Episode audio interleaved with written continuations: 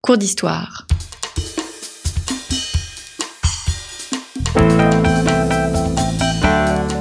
Une émission de la rédaction de Storia Voce.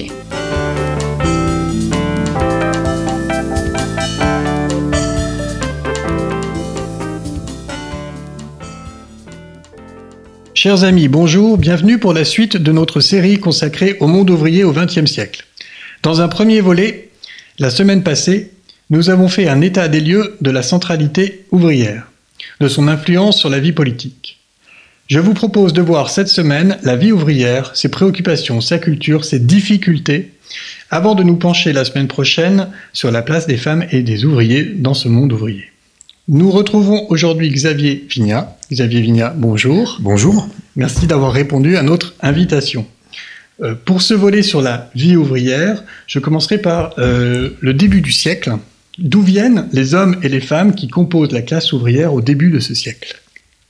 Je dirais qu'ils viennent de trois espaces, de trois types d'espaces. Euh, ils viennent d'abord d'espaces anciennement euh, ouvriers ou anciennement artisanaux.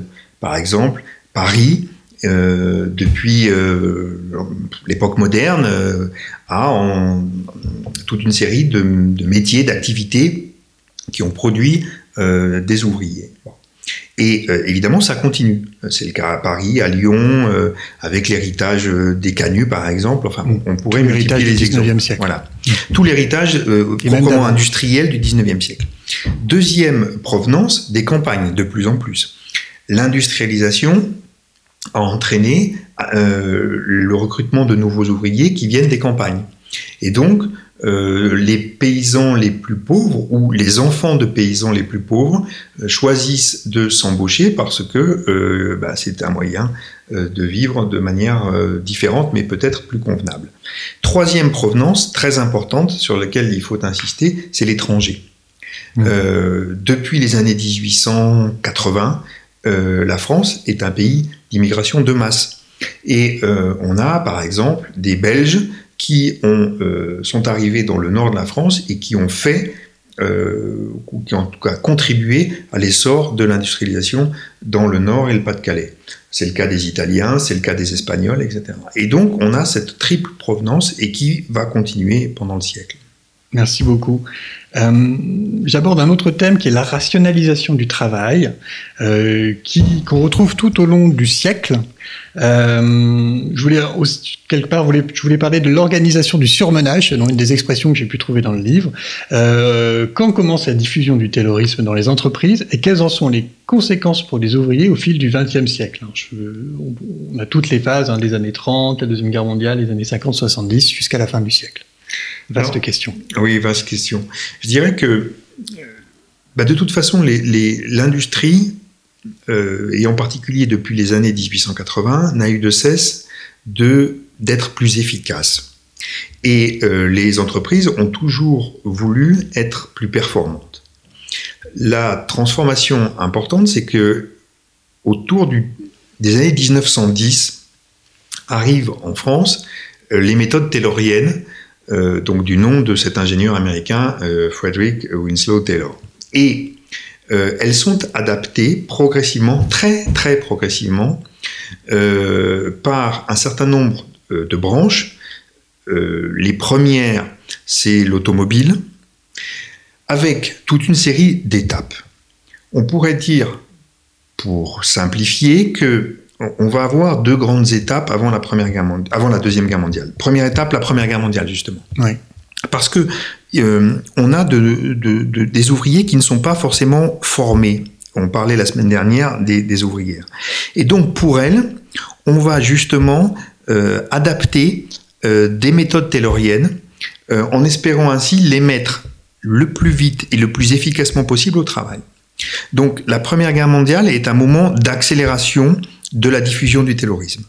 Et puis, deuxième moment, les années 20, où euh, il va y avoir un essor de cette rationalisation avec très progressivement l'introduction de la chaîne. Mmh. C'est-à-dire les méthodes fordiennes où, au lieu que l'ouvrier aille chercher le travail, le travail vient à l'ouvrier par des convoyeurs et la chaîne. L'idée étant de resserrer le travail, de le rendre plus productif, plus efficient. Euh, ces méthodes tayloriennes puis fordiennes ne concernent encore que de petites branches. on disait, on disait l'automobile, il y a parfois euh, la charcuterie, euh, au LIDA par exemple, ou euh, les montres, enfin, mais ça reste très limité. ce qui va surtout se produire dans les années 30 avec la crise, c'est on va instaurer des méthodes pour que obliger les ouvriers avec des transformations du salaire à, travailler plus durement pour gagner le même salaire. C'est ce qu'on appelle le, salaire bedeau, qui contribue à ce que l'ouvrier soit obligé de travailler plus pour gagner autant. Et la cadence. Et les cadences vont être resserrées. Et donc là, il y a une espèce d'immense colère. Euh, j'invite vos, auditeurs à, relire le texte célèbre de Simone Veil qui raconte les grèves de 36. Et tout, tout le début de son texte, c'est une description de ce qu'est pour une ouvrière de base le travail à l'usine, la pression, la peur, et c'est un texte très précis euh, sur la difficulté de la condition ouvrière et ce que la rationalisation fait à la condition ouvrière. Voilà. Et là, on a un moment très singulier. Ce moment de la rationalisation, il ne s'interrompt pas, il se prolonge après la Deuxième Guerre mondiale, avec de nouvelles méthodes. En particulier, alors, on va avoir deux, éléments sur lesquels je voudrais insister. Le premier, c'est que toutes les méthodes tayloriennes et fordiennes dont j'avais parlé, elles se diffusent dans de nouvelles branches. Et donc, on va avoir, euh, par exemple, dans le textile, dans l'habillement, euh, dans euh, les industries d'électroménager qui sont à ce moment-là en plein essor, on va avoir toute cette diffusion des méthodes tayloriennes et, et, et fordiennes. Et de ce fait, de nouveaux segments des groupes ouvriers sont soumis à cette pression sur les, sur les, cadences en particulier. Donc une part de plus en plus large du monde ouvrier. Voilà. Et puis l'autre transformation, c'est qu'on a un perfectionnement sans arrêt de cette rationalisation. Dans l'industrie automobile, c'est le développement d'un nouveau système de rémunération qu'on appelle la cotation par poste. Qu'est-ce que ça mmh. veut dire? Ça veut dire que le salaire dépend du poste de travail occupé plus un poste est difficile, plus un poste est exigeant, plus les conditions de travail sont dures, meilleur est le salaire.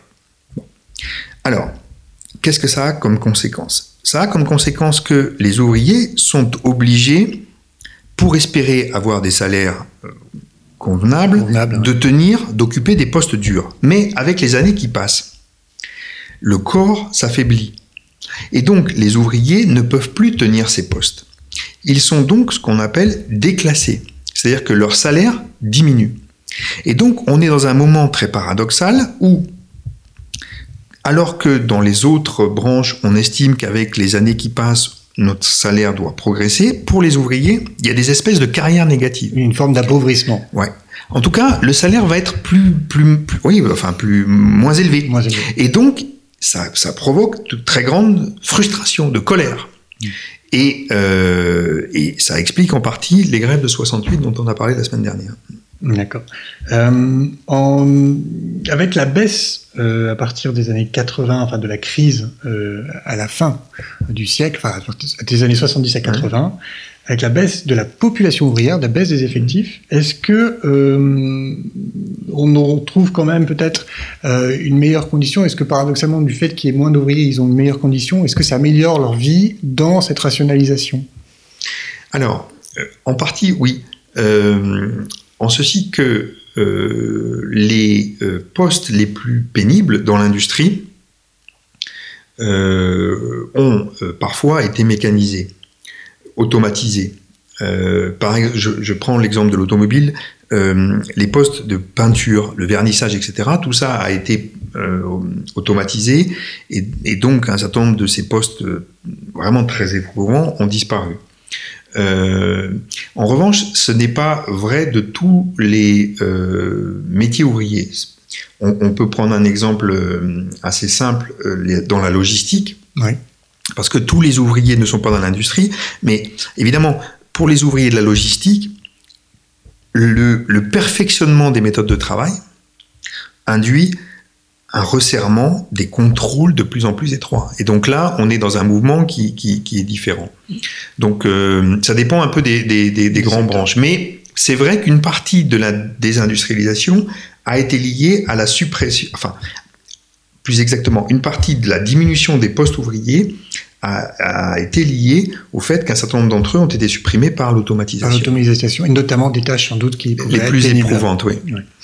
Est-ce que je reviens après cette partie sur la rationalisation du travail, je reviens dans le passé, je reviens dans les années 20. Vous évoquez longuement la culture ouvrière, à la fois d'opposition et de solidarité. Mhm. Pourriez-vous nous expliquer ce qu'est la perruque?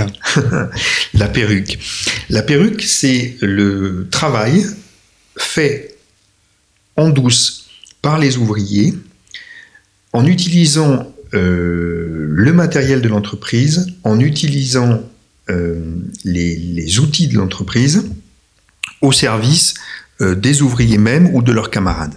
Ça consiste par exemple à euh, fabriquer un portail, une lime, un objet décoratif quelconque, et souvent pour pour ornement euh, ou pour un cadeau, pour un cadeau de départ en retraite par exemple. Euh, quand euh, c'était une tradition, notamment dans la métallurgie, quand les, camarades partent en, en retraite, les copains préparaient pour lui un objet, un bel objet qu'il pourrait garder ensuite. Et donc ces perruques euh, ces objets de perruque, hein, il, y a, un collègue qui s'appelle Robert Kosman qui a publié un très beau livre sur, sur, la perruque.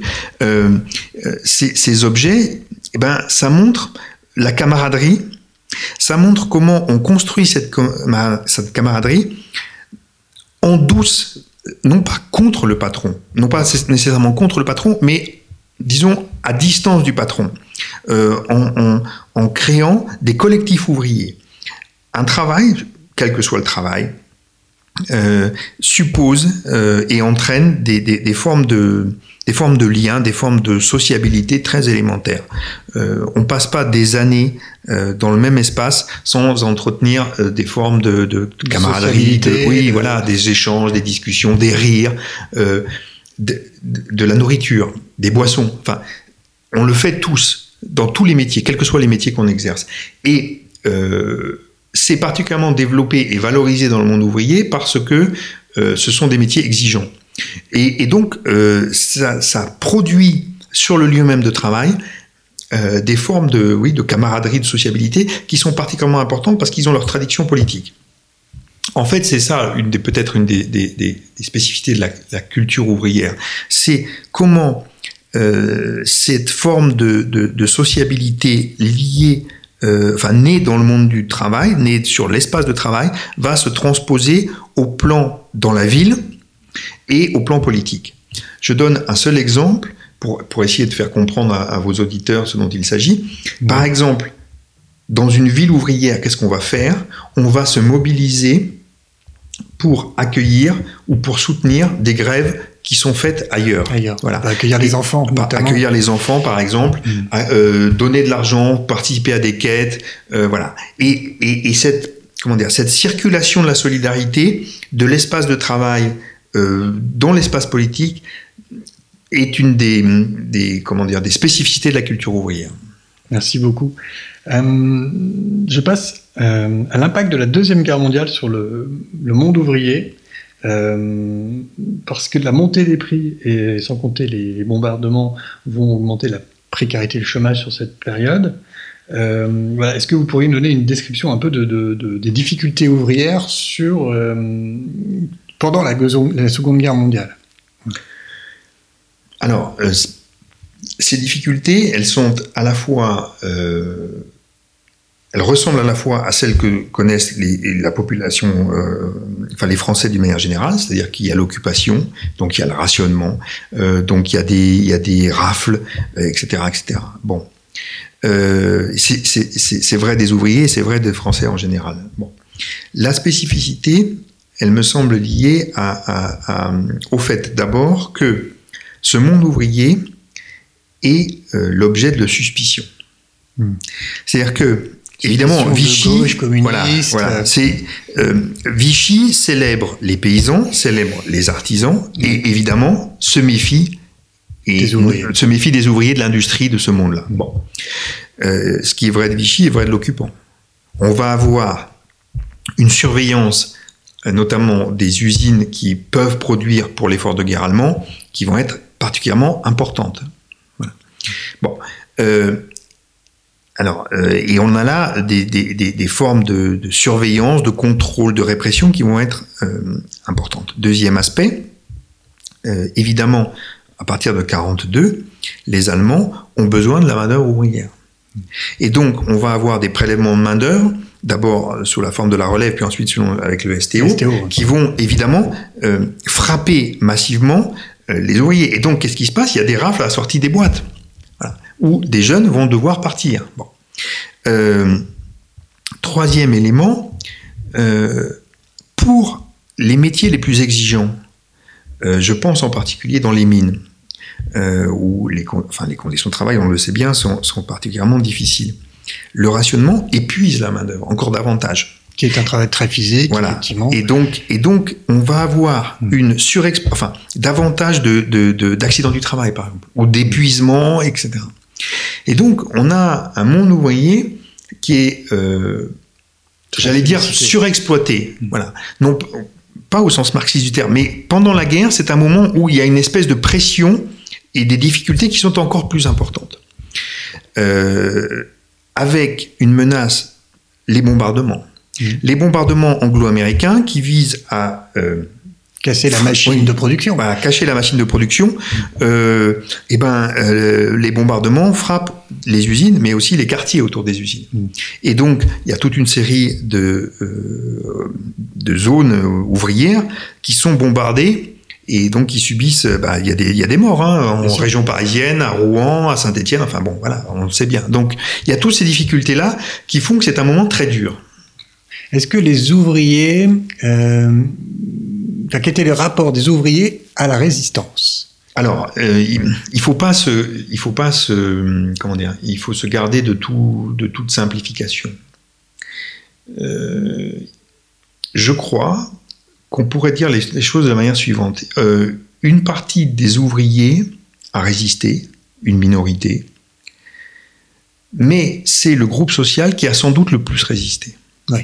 Voilà. J'aime citer toujours, parce que je trouve cet exemple extraordinaire, ce qui se passe dans les mines du, du Nord et du Pas-de-Calais le 11 novembre 1940. Donc, dans le, Nord-Pas-de-Calais est occupé par l'armée allemande et euh, rattaché aux occupation directe. Voilà, est, est, rattaché à la Belgique. Bon. Sans qu'il y ait aucun mot d'ordre, j'insiste là-dessus, sans qu'il y ait aucun mot d'ordre, le 11 novembre 40, il y a un tiers des mineurs euh, du Nord et du Pas-de-Calais qui décident de chômer. Hmm. Pour montrer quoi? Leur attachement à la France. À la France. Leur volonté de faire la nique à l'occupant allemand. Et donc, euh, cet exemple, il me semble caractéristique du fait que on regarde des risques. Ce n'est jamais qu'une minorité du monde ouvrier qui a résisté. Mais c'est un mouvement spontané. Mais c'est un mouvement spontané et il y a euh, comme Vichy incarne euh, le, point de vue du patronat, que la grève est interdite, etc., il y a une espèce d'hostilité diffuse qui fait que la classe ouvrière est celle qui, résiste le plus. Euh, je, donne dans le livre l'exemple des maquis de, Bourgogne, dont la composition sociale a été étudiée par un, historien qui s'appelait, qui est décédé malheureusement, qui s'appelait Marcel Vigreux. Et il montre très bien que dans ces maquis de Bourgogne, alors les maquis de Bourgogne, c'est pas une région très ouvrière justement, mais précisément parmi les maquisards, la proportion, le groupe social le plus nombreux, c'est les ouvriers. Mm. Et voilà, c'est un exemple parmi tant d'autres qui montre ce fait-là. Dès lors, dès lors, ça, cette, comment dire, cette, cette plus grande, cette surreprésentation du monde ouvrier a fait que dans l'imaginaire collectif, la classe ouvrière a résisté dans son ensemble.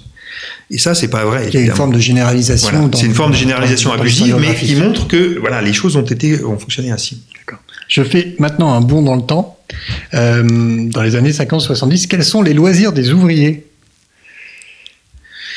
Les loisirs ouvriers, ils sont à la fois des loisirs populaires et des loisirs spécifiques. C'est-à-dire que les alors parmi les, les, les, grands loisirs ouvriers, on a on va retrouver tous les loisirs euh, populaires, le foot, le cyclisme, euh, la boule, etc., etc.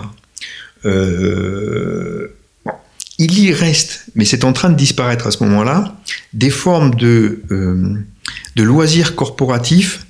Je pense par exemple à ce qu'on appelle la colombophilie des mineurs. Les mineurs dans le, Nord et le Pas-de-Calais élevaient des pigeons. C'est une espèce de spécificité des loisirs euh, des mineurs qui est en train de disparaître dans les années 60 en même temps que les mineurs disparaissent aussi. Bon. Et donc, on va avoir des, des, formes spécifiques comme ça, et puis de plus en plus, les, les, ouvriers vont se retrouver dans tous les loisirs que goûtent les Français des, des classes générale. populaires. Voilà, la télé, euh, et puis le goût des vacances, et euh, voilà. D'accord. On est moins, enfin c'est moins, c'est moins net si vous voulez par rapport à l'Angleterre. L'Angleterre, le grand loisir ouvrier, c'est le football. Ça reste vrai en France, mais c'est moins vrai. C'est moins net. C'est moins net. Ouais. Et euh, justement, vous parliez un peu de la du début de la disparition d'une certaine spécificité ouvrière en termes de, de, de culture. Mmh. Euh, vous parlez dans les années 70-80 de la crise de la reproduction de la subculture ouvrière. Euh, par quoi se traduit-elle, cette crise? Bah, C'est-à-dire que euh, tient au fait que euh, les enfants d'ouvriers euh, vont se retrouver comme les autres de plus en plus longtemps sur les bancs de l'école. Et donc, toutes les formes de sociabilité spécifiques qui avaient pu exister ont tendance à, progressivement à, à, disparaître, à se dissoudre. Et, et donc aussi des formes de comment dire, des formes de, de fierté ouvrière. Je, je, crois que ça c'est assez important. C'est-à-dire que euh, avec la, une certaine vision de la virilité, par ouais, exemple, une certaine vision de la virilité, au, au fait qu'on était ouvrier euh, parce qu'on était fils d'ouvrier et que c'était et c'était c'était comme ça, c'était lié à, à l'inégalité du monde. Et donc euh, on était une victime dont on mais mais ce, ce, ce, destin pouvait être une source de fierté parce que voilà, on était, c'était comme ça, on n'appartenait pas à la haute. Et voilà. Quand on a une démocratisation scolaire de plus en plus massive. Restent ouvriers, non pas ceux qui sont fils d'ouvriers, mais parfois ceux qui ont échoué à l'école. Mmh. Et donc, ce n'est plus un destin social, c'est une espèce d'échec scolaire. Et donc, là, il n'y a plus de subculture, il y a un échec. Il n'y a plus de fierté. Surtout. Il n'y a plus de fierté, il y a un échec, il y a un sentiment d'échec. Merci beaucoup. Euh, merci beaucoup Xavier Vignard d'être venu à notre micro euh, pour cette série de cours d'histoire, euh, un livre paru aux éditions Tempus, notre partenaire, Histoire des ouvriers en France au XXe siècle. Il me reste à vous remercier, remercier, chères auditrices, chers auditeurs, pour votre fidélité et je vous donne rendez-vous pour un nouveau volet de nos cours d'histoire la semaine prochaine.